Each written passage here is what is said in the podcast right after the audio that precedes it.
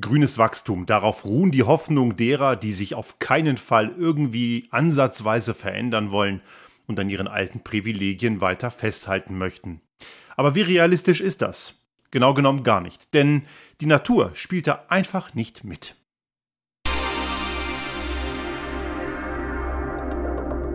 Der Restart Thinking Podcast.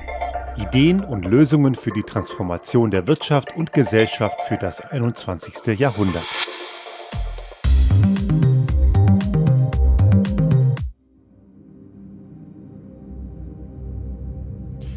Ausgehend von der vorletzten Folge, wo es um den Egoismus des sogenannten bürgerlichen Lagers ging, da habe ich einige Rückmeldungen bekommen, natürlich auch die üblichen Bullshitter, aber auf die möchte ich nicht eingehen, sondern auf die sachlichen.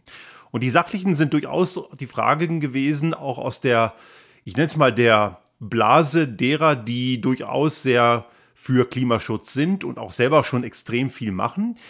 Die glauben zum Teil auch an das ewige Wachstum, nur eben halt in Grün. Und das ist ein Ansatz, den kann man glauben, aber es bleibt eben auch beim Glauben, denn von der Evidenzseite her gibt es nicht den Ansatz einer Annahme, dass das funktioniert. Vielleicht schon mal eins vorweg. Das Gegenteil vom Wachstum ist natürlich Schrumpfen, aber auch das vorweg, das ist nicht unbedingt schlecht. Aber dazu kommen wir im Laufe dieser Folge. Wachstum ist etwas, was für viele ganz normal erscheint. Es gibt eine ganze Menge Ökonominnen und Ökonomen, allerdings auch viele Leute, die in der Wirtschaft tätig sind, auch in der Politik, die können sich eine Welt ohne Wachstum nicht vorstellen. Ist natürlich erstmal naheliegend, denn Leute wie wir, die wir in den letzten Jahrzehnten geboren wurden, wir kennen natürlich keine andere Welt außer die des Wachstums. Und auch die, die Jahrzehnte davor kennen keine andere Welt. Aber genau genommen ist Wachstum was ziemlich Neues. Denn den Menschen in dieser Form gibt es ja schon seit einigen Jahrtausenden und diese Sache, dass wir immer nur eine wachstumsorientierte Wirtschaft haben, gibt es genau genommen erst so richtig seit der Industrialisierung.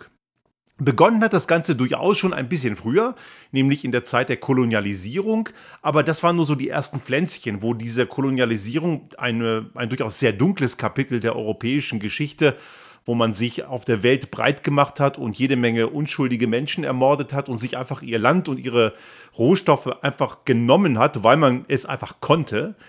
Da hat das schon begonnen, aber so richtig diesen Wachstumsschub und der Beginn, kam eigentlich mit dem Beginn des Kapitalismus und der entstand zu Beginn der Industrialisierung im vorletzten Jahrhundert in Großbritannien, genau genommen in England. Und der ist deswegen dort entstanden, was vielen auch nicht klar ist, weil es dort nicht etwa den freien Markt gab, den gab es auch woanders oder es gab auch nicht nur dort die nötigen Konsumentinnen und Konsumenten, sondern es gab eine ziemlich gut bezahlte Arbeiterschaft.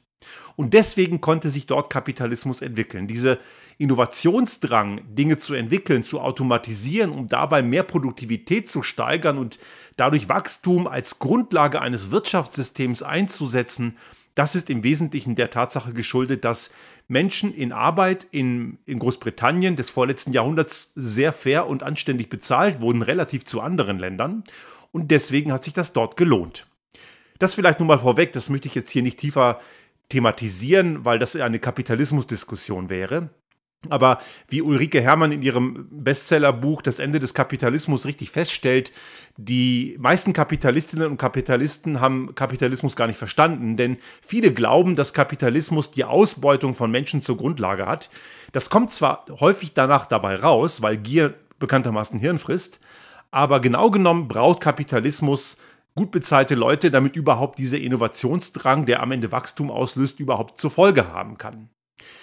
Aber schauen wir jetzt nochmal auf das Thema Wachstum allgemein. Kapitalismus in unserem System braucht dieses Wachstum, sonst existiert er nicht.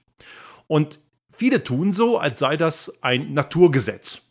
Ist es aber nicht. Gut, als Naturwissenschaftler habe ich eine gewisse Affinität zu Naturgesetzen, aber die Naturwissenschaftler wissen, wie man mit Naturgesetzen umgehen muss. Nämlich Naturgesetze sind ja immer nur so gut, wie sie irgendwann mal widerlegt werden. Und ich kann mich an eine Diskussion mit Harald Lesch erinnern, schon lange her, da war ich noch an der Uni, der irgendwann meinte, so, ist euch schon mal aufgefallen, dass Einstein noch immer recht hat? Das muss doch mal sein, dass der auch mal nicht recht hat. Es ging um die Relativitätstheorie, die hat schon ihre Gültigkeit über ein Jahrhundert und bisher gibt es kein Experiment, was diese wirklich widerlegt hätte. Aber seriöse Wissenschaft geht davon aus, dass eine Theorie, die als anerkannt gilt, durchaus widerlegbar ist. Davon lebt ja Wissenschaft. Und das unterscheidet ja eine seriöse Wissenschaft von den Pseudowissenschaften, die dann in irgendwelchen Schwurbler-Ecken rumlungert, die dann glauben, die wissen eh alles und die hinterfragen ja auch gar nichts, die sich dann selber irrtümlicherweise Querdenker nennen oder irgendeinen anderen Blödsinn oder Skeptiker. Genau, das sind sie ja nicht, die denken ja nicht. Denn die haben ja ein vorgefertigtes Bild und das darf bloß niemand stören. Und wenn es dann gestört wird, werden die ziemlich ungemütlich. Aber in der Ökonomie gibt es genau dieses Problem, dass gewisse Thesen gesetzt sind, also auch das, der, das ewige Wachstum, und daran darf auch bitte keiner rütteln. Und das, obwohl der Großteil der Menschheit dieses Wachstum gar nicht existierte. Gut, die Menschen haben damals anders gelebt als wir heute, kann man jetzt argumentieren, die wurden auch im Schnitt nur 35 Jahre alt, aber das hat nichts mit dem Wachstum zu tun. Innovation selber ist nicht, äh, braucht nicht unbedingt ein Wachstum dahinter. Es kann im gewissen Bereich durchaus förderlich sein, aber das heißt nicht, dass es das per se braucht. Kommen wir allerdings gleich auch nochmal im Detail zu sprechen. Und jetzt haben wir natürlich dieses Problem der Klimakrise. Keine Folge ohne Klimakrise, logisch. Ist ja auch unser drängstes Problem. Und jetzt denken einige, wir müssen an diesem Wachstum festhalten und das ist nur künftig halt grün. Wenn die Welt so einfach wäre. Ist sie natürlich nicht.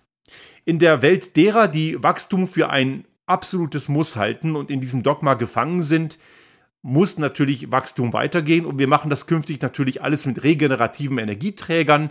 Wir machen das Ganze mit Elektroautos und mit Wärmepumpen und es geht immer so weiter wie bisher und man liest dazu auch sehr viele Beiträge. Ich habe vor einiger, vor zwei Wochen, glaube ich, auch in der Folge den Herrn Kräber von RWE, das ist der CEO, zitiert bei einem LinkedIn-Post, der auch versucht hat, das darzustellen. Ich habe das auch dort ausgeführt, warum er mit den Daten, die er dort dargestellt hat, komplett falsch lag. Aber dieses grüne Wachstum ist so wichtig für viele, weil es in ihrer Glaubenswelt passt und weil sie auch so sozialisiert wurden. Und das, was daraus resultiert, wenn man das anerkennt, natürlich ein gewisser Wandel ist, den, vor dem sie unheimliche Angst haben. Das Problem ist nur, die Natur lässt uns da gar keine andere Wahl, denn die Natur lässt dieses ewige Wachstum nicht zu.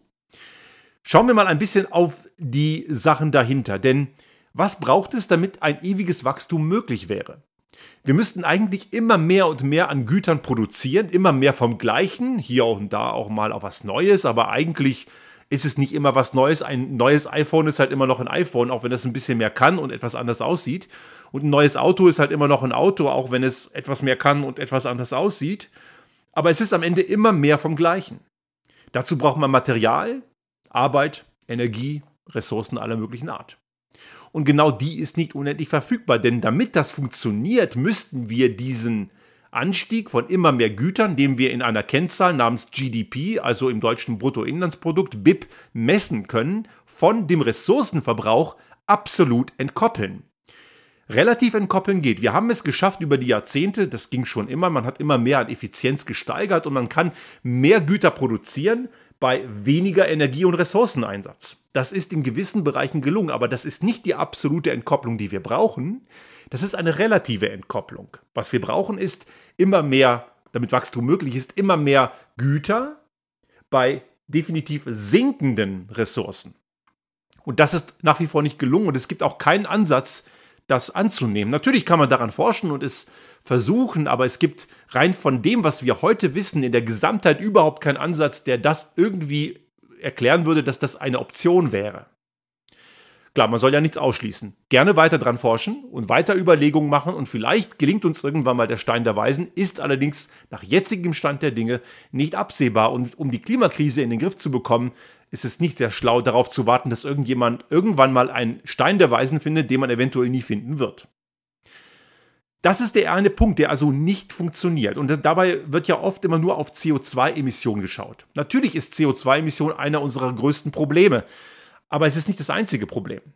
Ressourcenverbrauch hat auch andere Verbindungspunkte, wie zum Beispiel Luftverschmutzung, Wasserqualität, Bodenerosion, Landverbrauch, Bodenverbrauch, Flächenversiegelung, Einbringen von anderen Substanzen in die Natur, die sogenannten planetaren Grenzen. Ich habe dazu auch letztes Jahr mal eine Folge gemacht.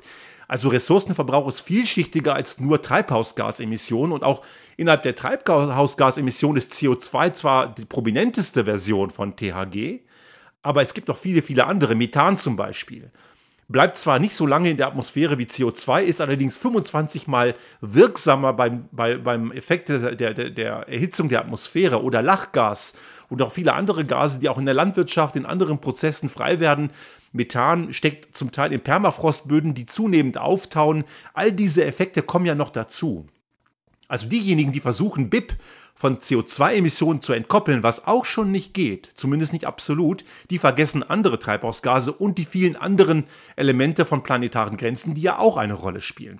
Die vergisst man nur gerne, weil die nicht so greifbar sind und weil es vielleicht auch nicht in das eigene Narrativ passt. Jetzt haben wir natürlich noch das Thema der Effizienzsteigerung. Jetzt kommen natürlich die, ich nenne sie gerne die so die neoliberalen Bullshitter, die krampfhaft an der alten Welt festhalten und zum Teil sehr, sehr ungemütlich werden, wenn man ihnen dann widerspricht. Dann werden die zum Teil auch sehr persönlich. Das erlebe ich auch am eigenen Leib, was ich persönlich ganz lustig finde. Aber diese Leute kommen dann mit einem anderen Argument, Technologie. Die berühmte Technologie soll alles ändern. Und diese Technologiegläubigkeit, ich werde dazu demnächst auch, glaube ich, nochmal irgendwie eine, eine Kolumne dazu schreiben in einem Magazin, muss man nochmal gucken, wem ich das gebe. Diese Technologiegläubigkeit ist so ein bisschen wie das Absaufen der Titanic. Wir erinnern uns, 1912, der White Star Liner Titanic wurde von der Fachpresse, von der Reederei selber nur bedingt, aber hauptsächlich von der Fachpresse als unsinkable bezeichnet, weil sie eine neue Technologie an Bord hatte, nämlich die Schottenbauweise. Also ein Schiff, das gegen einen Eisberg knallt oder gegen ein anderes Hindernis, säuft nicht sofort ab, weil man einzelne Sektionen im Rumpf gebaut hat, die man abschotten kann. Und dann laufen ein paar Sektionen voll und dann ist der Kahn halt noch nicht am Absaufen. Das ist grundsätzlich richtig. Schiffe werden heute noch so gebaut. Das war damals revolutionär bei der Titanic. Und für diejenigen, die sagen, die Titanic hatte zu wenig Rettungsboote, hatten sie, aber die hatten mehr, als man damals vom Gesetz her musste. Das hatte andere Gründe. Aber diese Bauweise, was damals hoch innovativ war, hat eben nicht geholfen, dass der Kahn absäuft, weil nur maximal sechs Sektionen hätten geflutet werden dürfen. Es waren am Ende sieben oder acht. Ich müsste jetzt nochmal nachgucken, aber es war ein oder zwei Sektionen zu viel, die der Eisberg aufgeschlitzt hat. Pech gehabt, abgesoffen. Diese Technologiegläubigkeit, unsinkable, die haben Leute heute auch, weil die sagen, unsere technologischen, technologischen Möglichkeiten werden uns davon abhalten, uns die, eine, eine, von der Klimakrise verändern zu müssen. Und das ist ein ganz, ganz gefährlicher Trugschluss. Und zum Teil auch noch ein ziemlich unsozialer. Es gibt ja so Leute wie zum Beispiel eine Weltredakteurin Anna Schneider, die ich total gerne mag, weil sie einfach so viel Blödsinn erzählt. Sie propagiert zum Beispiel, wir sollten nicht die Klimakrise äh, bekämpfen, wir sollten uns anpassen. Das ist schon rein biologisch nicht möglich. Da kann man zum Beispiel schon sehen, dass wenn es zu heiß wird auf dem Planeten, irgendwann mal einfach Eiweiß irgendwann kocht und Eiweiß steckt zum Beispiel in dem Hirn. Und wenn wer schon mal ein Ei gekocht hat, der weiß, dass Eiweiß, das einmal gekocht wurde, nicht wieder flüssig wird, wenn es kalt wird. Also es gibt rein biologische Grenzen des Anpassens. Und auf der anderen Seite ist das ein hoch unsozialer Ansatz, weil natürlich diese ominöse Technologie, die es gar nicht gibt und wahrscheinlich in weiten Teilen auch nicht geben wird, aber selbst wenn es sie gäbe, sich nur die Länder leisten können, die auch die nötige Kohle dafür haben also Geld dafür haben. Und das sind genau die Länder, die am meisten die Klimakrise verursacht haben. Und die Menschen in den Entwicklungsländern, die am meisten unter der, dem Lebensstil von uns leiden, die werden sich diese Technologie, so es sie denn gäbe, gar nicht leisten können. Also der Gedanke, die Technologie wird uns irgendwann mal vor allem bewahren, ist nicht nur ziemlich naiv, die ist auch noch extrem asozial, weil sie eben Menschen, die am meisten unter der Klimakrise leiden, komplett abhängt. Aber sie wird auch nicht funktionieren, denn Wäre es möglich, die Technologie anzuwenden, um die, um die Veränderungen in unserer Gesellschaft und in der Wirtschaft dadurch ad absurdum zu führen, würde es ja bedeuten, dass wir als Menschen oberhalb der Natur stehen. Aber wir sind ein Teil davon. Wir können aus, der, aus den Zwängen der Natur gar nicht raus. Wir sind, wie wir sind. Und die Natur lässt uns gewisse Spielräume, die sind auch relativ groß, aber sie hat Grenzen. Und diese Grenzen sollte man anerkennen. Wenn man diese Grenzen ignoriert, dann verliert man. Denn die Natur verhandelt nicht. Die Natur interessiert sich auch nicht für die Belange von irgendwelchen Leuten, die sich nicht verändern wollen. Die Natur macht ihr Ding. Und ich frage solche Leute immer ganz gerne, ja, ihr Wunsch, nachvollziehbar vielleicht, aber haben Sie das mit der Natur besprochen? Eher nein, denn die macht da einfach nicht mit. Also diese Technologiegläubigkeit, der Titanic-Effekt, wie ich immer es gerne nenne, ziemlich naiv, nicht schlau, das zu tun. Ein anderer Ansatz, warum Leute glauben, grünes Wachstum ist eine super Sache, ist Effizienzsteigerung. Wir steigern noch mehr Effizienz, Energieeffizienz, Ressourceneffizienz und dann wird es eine bessere. hat nur auch nicht funktioniert. Es ist ja nicht so, dass die Wirtschaft in den letzten Jahrzehnten, auch seit Beginn der Industrialisierung, keine Effizienz gesteigert hätte. Selbst so ein Effizienzfressermonster, also so, ein, so eine schwachsinnige Konstruktion wie ein Verbrennungsmotor, hat ja im Rahmen seiner primitiven Grenzen Effizienzsteigerung vollzogen. Es ist ja nicht so, dass die Autos heute noch 13 Liter verbrauchen wie der VW Käfer in den 60er und 70er Jahren, sondern heute braucht man 6 oder 7 Liter, was immer noch zu viel ist. Aber diese Effizienzsteigerungen haben nicht dazu geführt, dass am Ende weniger Ressourcen und weniger Energie verbraucht wurde. Auch so ein Smartphone ist ja eigentlich ein Gerät, was viele andere vereint. Es ist ein kleiner Computer, es ist ein PDA. Für diejenigen, die das nicht wissen, was das ist, das gab es mal in den 90ern, ein, ein, ein, Personalassistent, das war so kleine Kästchen mit so einem Stift, wo man drauf rumtippen konnte, so eine Art Terminkalender und Notizbuch, nur digital. Es vereint einen Taschenrechner und ein, alles Mögliche. Also man könnte eigentlich meinen, durch ein Smartphone werden viele andere Geräte überflüssig und ich müsste irgendwann dazu kommen, dass ich weniger Ressourcen brauche. Das Gegenteil passiert.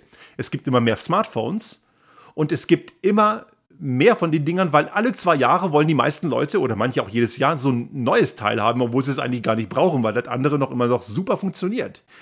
Also wir haben es nicht geschafft, die Ressourcen und die Energieeffizienz dazu zu nutzen, weniger Energie und Ressourcen zu verbrauchen. Auch Autos, die weniger Sprit brauchen, für, hat es auch nicht dazu geführt, weil die heutigen Karren einfach schwerer, fetter und verschwenderischer geworden sind durch ihr Gewicht. Und es gibt in Summe auch viel, viel mehr Autos. Oder wenn wir eine Straße erweitern oder neu bauen, nimmt nicht der Verkehr ab, er nimmt zu. Auch eine Sache, die viele nicht begreifen. Das Ganze nennt sich Rebound-Effekt. Und dieser Rebound-Effekt, der ist omnipräsent. Der ist ganz normal irgendwie ein Problem von menschlicher, menschlichen Verhaltensmustern. Wenn ein Angebot da ist, dann nimmt man einfach mal ein bisschen mehr davon. Ein ähnlicher Effekt ist vielleicht auch, wer zu Hause einen Keller oder einen Dachboden hat, der ist immer vollgemüllt, egal wie groß der ist. Platz zieht Material an.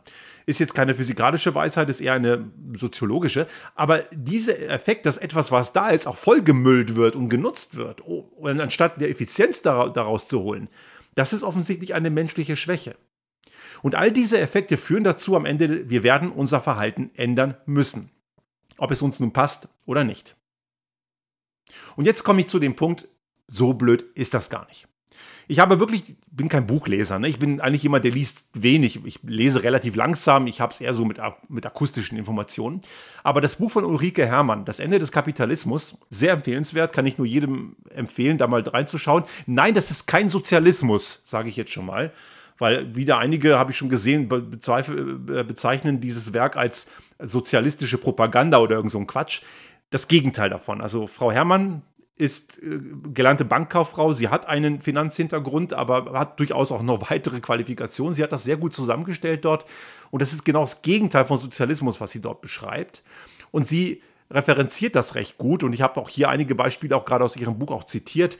Das sind also genau diese Dinge, die uns zeigen, dass die Welt, die nicht mehr auf Wachstum eingeht, gar nicht die schlechtere ist.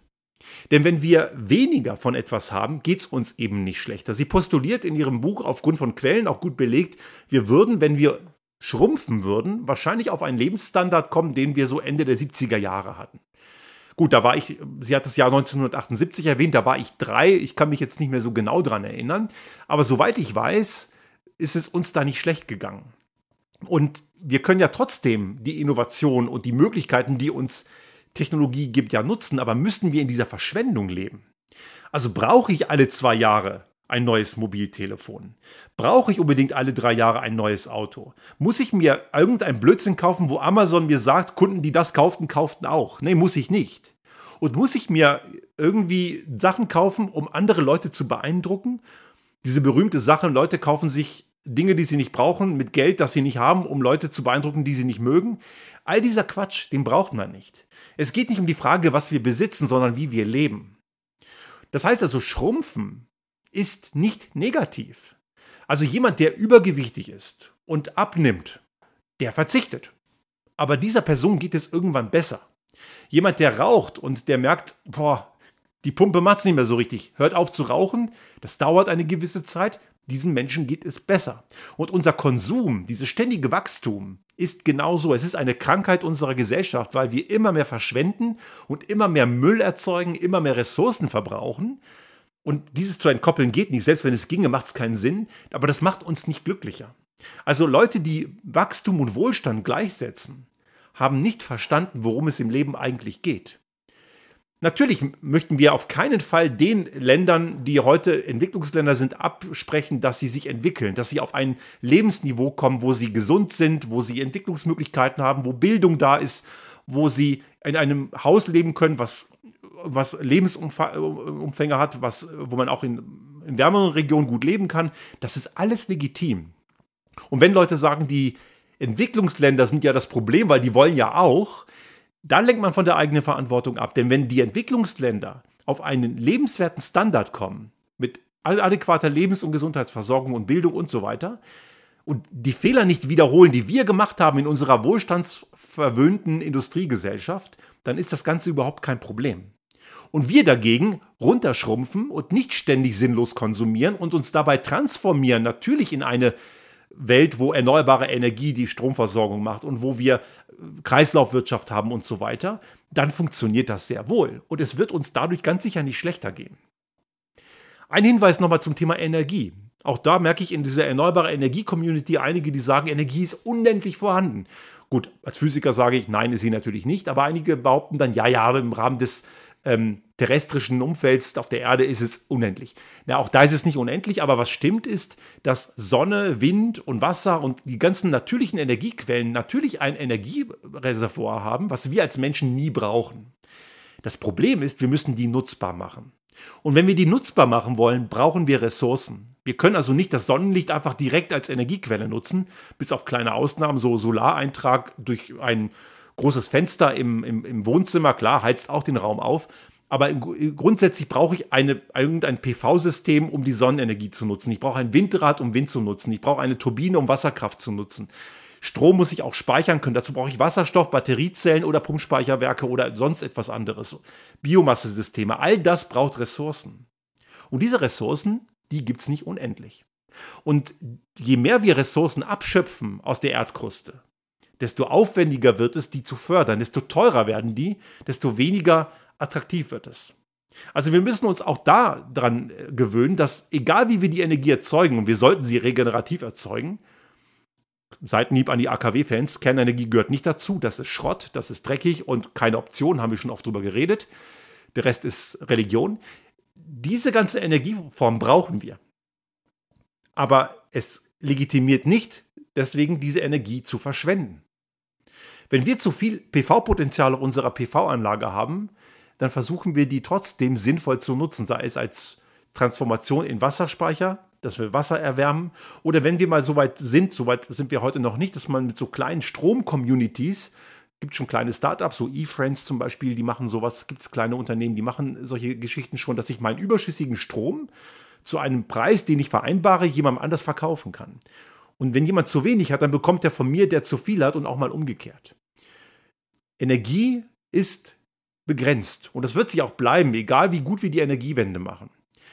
Wenn wir fossil weitermachen, ist klar, das geht auf keinen Fall. Strahlende Energie geht auch nicht, ist auch sehr dreckig, wenn auch, nicht, wenn auch ein bisschen weniger, aber dafür ist, sind die Folgen unklar, es ist äh, gefährlich und extrem teuer. Und die erneuerbaren Energien sind natürlich der, der Weg, haben wir schon oft drüber gesprochen, ist technisch längst möglich, scheitert nur an der Tatsache, dass sich viele Menschen die Welt von morgen einfach nicht vorstellen können. Die kleben halt an der Vergangenheit. Und diese Transformation wird uns allerdings nicht davor bewahren, dass wir uns verändern müssen. Die Veränderung wird tiefgreifend sein, ob wir das nun wollen oder nicht. Und Veränderung ist etwas, was Menschen evolutionär bedingt einfach irgendwie nicht mögen. Ich persönlich finde das gut. Ich habe mit Veränderung nicht so die Probleme. Und wir haben mit unserem Unternehmen viel verändert. Auch in unserer Mobilität habe ich schon oft darüber gesprochen und berichtet und geschrieben. Auch mit der Art und Weise, wir haben auch hier bei unserem Gebäude auf den Keller verzichtet. Wir haben auch kleiner gebaut und es fehlt uns nichts. Wir haben viele Dinge, die wir vorher zu viel hatten, verschenkt, verkauft und manches auch verschrottet, was kein Mensch mehr braucht. Und wir wissen heute ganz genau, wenn ich mein Fahrrad durch ein neues ersetzen will, muss ich mir überlegen, was mache ich mit dem alten Fahrrad. Gebe ich es jemandem, der gerade eins braucht? Zerlege ich es? Mache ich was anderes draus? Upcycling? Gibt viele Fragestellungen, die ich da beantworten kann. Aber weil ich nicht beliebig Platz habe, zwingt es mich dazu, mir zu überlegen, was ich damit tue. Und das ist ein guter Ansatz. Und ich fühle mich damit nicht in meiner Lebensqualität beeinträchtigt. Das Video für die Leute, die jetzt gerade auf dem YouTube-Kanal oder woanders dieses Video sehen, das nehme ich auf mit einem iPhone 8. Das ist jetzt vier Jahre alt oder sowas. Das funktioniert einwandfrei. Ich habe nicht die Absicht, zumindest nicht jetzt, irgendwie dieses alte Ding zu ersetzen. Das funktioniert nämlich einwandfrei. Was habe ich davon, wenn ich jetzt ein iPhone, weiß ich, 13, 14, 15, keine Ahnung, wo gerade die Nummer ist, das bringt mich nicht weiter, denn es kann nicht mehr als das, was das alte kann, für das, was ich nutze. Natürlich, von den Parametern her kann es mehr. Brauche ich das? Nein, brauche ich nicht. Diese Frage muss man sich immer wieder stellen und wir haben das auch im Kontext der Mobilität auch immer wieder diskutiert. Auto ist keine Option. Zu verschwenderisch, auch wenn es elektrisch fährt. Wir müssen hier immer wieder schauen, wozu, was brauchen wir wirklich? Wir brauchen ein gutes Zuhause, wir brauchen eine Gesundheitsversorgung, wir brauchen Nahrungsmittel, die können ja regional sein, deswegen sind sie ja nicht schlechter. Ich brauche nicht die Papaya aus sonst wo, ich brauche nicht das ganze Jahr Erdbeeren, trotzdem kann ich äh, gutes Obst bekommen. Ich will Mobilität. Es gibt all diese Dinge, die wir für ein gutes Leben brauchen und die gehen ohne Verschwendung und die gehen ohne, dass ich immer mehr vom Gleichen produzieren muss. Das Wachstumsdogma hat sich überholt.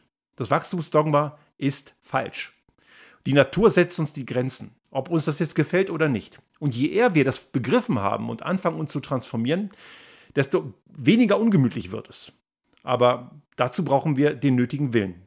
Und es liegt am Ende an uns allen. Unser, uns als Individuum, die Wirtschaft, die Politik und diejenigen, die den ersten Schritt gehen. Die sind am Ende diejenigen, die zeigen, wo es lang geht.